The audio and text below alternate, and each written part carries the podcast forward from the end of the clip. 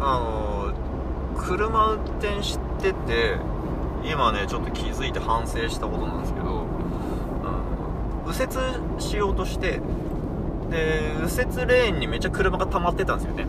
であこれはちょっと長くかかりそうやなと思って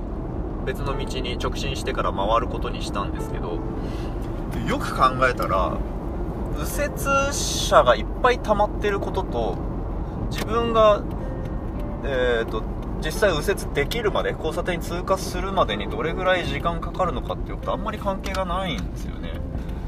それってその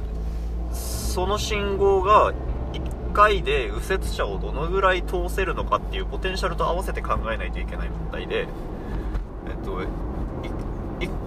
信号が1周期回ると間に右折車がどのぐらい通るのかっていう情報を持ってないと単にたくさん並んでるっていうだけでは